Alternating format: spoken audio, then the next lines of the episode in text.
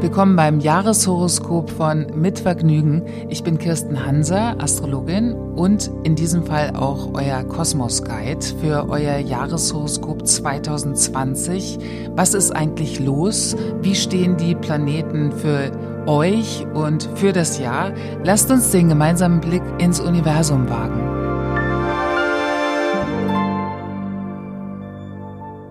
Das Jahreshoroskop für Sternzeichen Steinbock in 2020.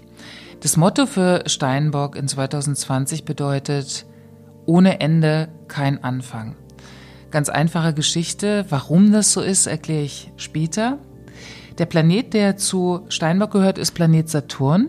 Manchen bekannt, also weil der hat halt wahnsinnig viel, äh, so einen starken Ring um sich rum, haben übrigens viele Planeten, aber bei Saturn ist es sehr sichtbar, deswegen ist der so so berühmt auf eine Art und Weise.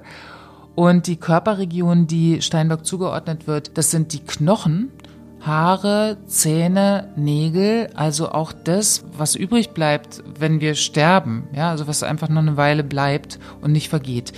Steinbock hat ganz viel mit Zeit, mit diesem Thema Zeit zu tun und gilt auch in der Astrologie, also er steht so an der höchsten Stelle, gilt in der Astrologie auch als Grenzsetzer. Und Saturn war in der Altastrologie, war der immer, immer so als Sensenmann dargestellt. Und es braucht ja auch immer so ein Update der Astrologie. Mythologisch ist es auch sehr stark, sind es die Saturnalien, also das, was wir uns sozusagen durch Disziplin und Leistung erarbeiten. Also was trägt, irgendwann trägt es ja Früchte, ist ja ganz klar. Irgendwann kommt es zu einem Erfolg. Das wird den Steinböcken ja oft sehr angedichtet, dass die halt total erfolgs- und äh, orientiert sind oder auf Karriere und Beruf fixiert. Würde ich so auch nicht unbedingt bestätigen. In der Altastrologie zum Beispiel war der Steinbock immer als Ziegenfisch dargestellt, also so ein Mischwesen von dem Ziegengott Pan. Und da zeigt sich nochmal, also dieser Fischschwanz beim Ziegenfisch, das ist übrigens auch das Sternbild Steinbock. Da sieht man, dass es durchaus eine Verbindung gibt zu allem, was schon war. Und deswegen sind Steinböcke sehr oft an diesen großen Zusammenhängen interessiert und haben auch so, wirklich auch so einen Hang zur Mystik, obwohl es Erdzeichen sind und ihnen halt immer nur so die Materie äh, ange, angedichtet wird, sage ich mal. Also Steinbock sind auf jeden Fall belastbare Menschen. Oft haben sie in jungen Jahren eher was Älteres und je älter sie werden, desto jünger werden sie wieder oder holen sich dieses kindlich Verspielte wieder zurück. Weil Steinbock kann man von ausgehen, ich bin jetzt auch nicht so ein Freund von Wiedergeburt und diesen ganzen Kammergeschichten oder so. Was heißt Freundin? Die einen sagen so, die anderen sagen so.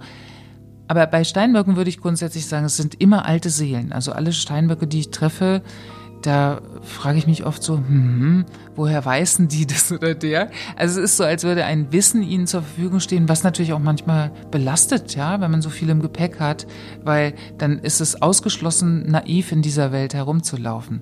Saturn und Pluto befinden sich im Zeichen Steinbock.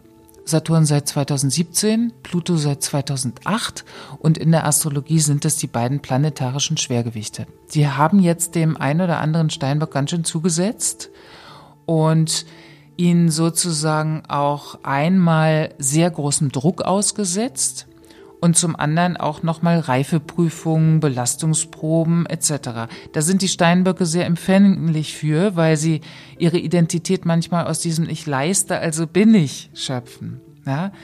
Und mit Pluto, Saturn konnten auch Steinböcke an so Belastbarkeitsgrenzen ranlaufen und weiterhin sagen, das schaffe ich, zieh das durch, zieh das durch. Die Lösung für Saturn und Pluto, und das, ich betone das so, weil wir haben Saturn und Pluto im Januar in einer Konjunktion am Himmel. Also das wird eben wirklich auch wie so ein krönender Abschluss die, eines Zykluses, der in den 80er Jahren begann.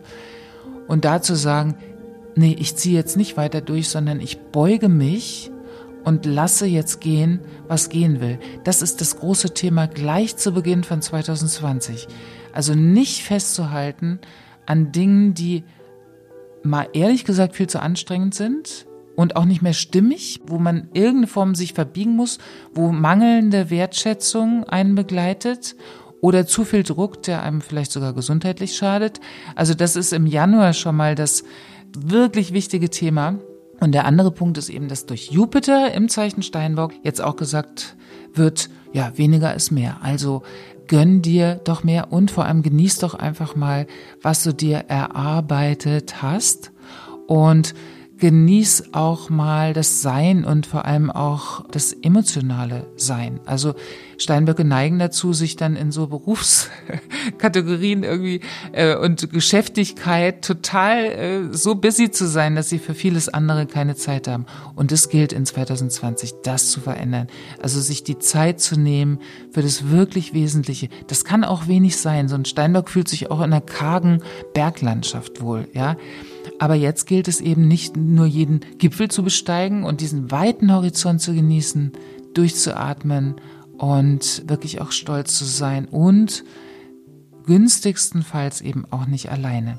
Also auch für Steinbock sind in 2020 viele, viele Wunder möglich, nur wie schon gesagt, ohne Ende kein Anfang möglich. Das, was gehen will, einfach loslassen jetzt und das Restjahr, also auch was die Liebe angeht mit Jupiter, ist es natürlich super begünstigt, dass man jetzt wirklich auf die Teamplayer äh, trifft, die einem vieles erleichtern und einem so das Gefühl geben, genau richtig zu sein. Ich wünsche den Steinböcken ganz wundervolles, erfolgreiches, aber auch ein Jahr voller Liebe 2020.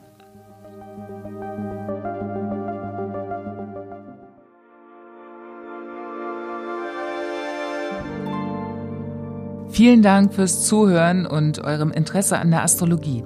Wenn euch noch weitere Sternzeichen wie die eurer liebsten Freunde oder der Familie interessieren, dann hört einfach in die anderen Folgen zu den weiteren Jahreshoroskopen von Mitvergnügen rein. Abonniert den Podcast überall da, wo man Podcasts abonnieren kann. Ich freue mich auf Feedback, Bewertung und natürlich, wenn ihr den Podcast weiterempfehlt.